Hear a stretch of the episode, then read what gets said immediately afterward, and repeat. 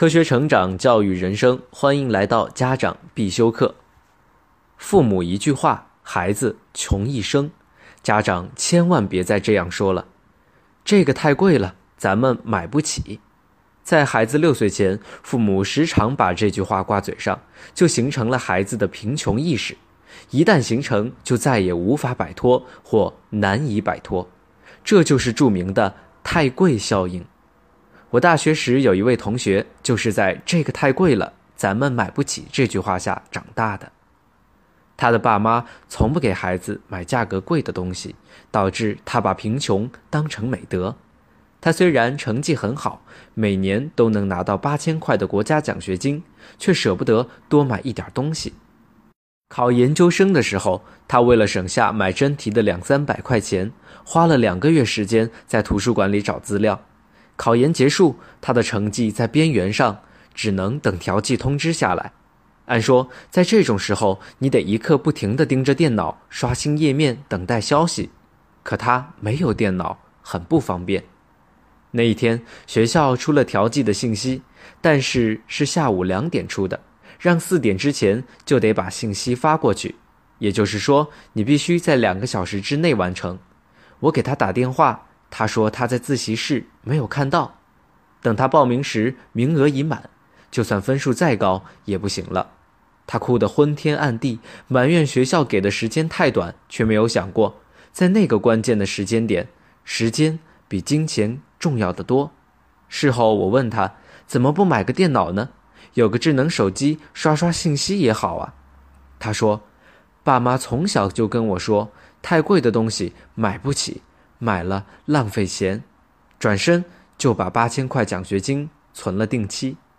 其实他只要多花两百块钱买几套真题，就能多考几分，不必等调剂；或者买个手机，随时刷新信息，就不会错过调剂信息。我们通常评价这种人就是穷怕了，因为穷过，所以做什么事情都是先考虑钱的问题。殊不知，越是先考虑钱，越是丧失了赚更多钱的机会。我还有另外一个同学，同样也是贫困家庭，却并不把钱看得很重，而是敢于投资自己。那一年，他决定考北京电影学院，就把所有的钱都拿出来，去北影上了很贵的辅导班。他坐火车来往于学校和北京十几次，然后一次考中。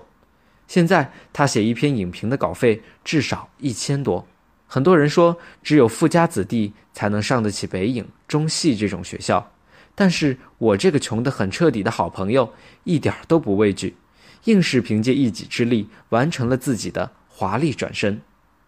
贫穷不可怕，贫穷的意识才最可怕。一个人总是觉得自己穷，把钱看得很重，把自己沉浸在贫穷意识里，容易导致以下后果。一贫穷意识可能给孩子性格带来负面的影响，比如自卑、内向、孤独。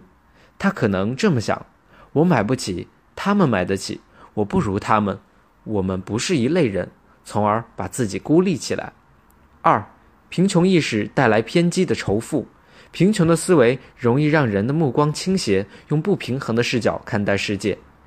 这样的孩子难免偏激，对富人憎恨。对社会和他人不友好，也对自己认识不清，要不自暴自弃，要不自我膨胀，影响孩子将来的发展。三、贫穷意识使人丧失气质和品味。从小被灌输贫穷思维的孩子，即使有了钱，见到昂贵的就购买，也没有认真严肃地评估产品的价值，有时甚至购买的昂贵的产品所值何处都不知道。比如拥有 LV 包的人，却不知道 LV 的核心价值取向，说白了就是传说中的暴发户。子女教育的重点不是子女，而是父母。为人父母的你，回想一下，你六岁前听到多少次贫穷意识的语言？你的孩子六岁前，你是否给你的孩子灌输过这句话？远离贫穷意识，关键是不要沉浸在贫困之中，用贫困的思维来思考一切。